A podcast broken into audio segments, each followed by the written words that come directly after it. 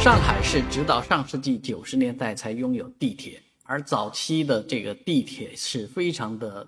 耐用啊，非常的好。这是来自于西门子的技术，西门子公司生产的第一代的这个地铁幺零八号，在啊经历了几十年的运营之后呢，终于退役。而退役之后呢，这台叫老老八的列车放在了上海工程技术大学。啊，在这这是一节列车啊，但是这一节列车确实走过了风风雨雨啊，走过这几十年，尤其一号线的运营，呃，压力是相当大的。这这套呃列车的运营每年带来的旅客数相当之多，很多人可能啊已经忘记过自己乘过多少趟这个一号线列车，但是这台列车却在几十年的晨光里面。啊，安全啊，快速的把乘客们送达到上海的各个角落，从南到北，从北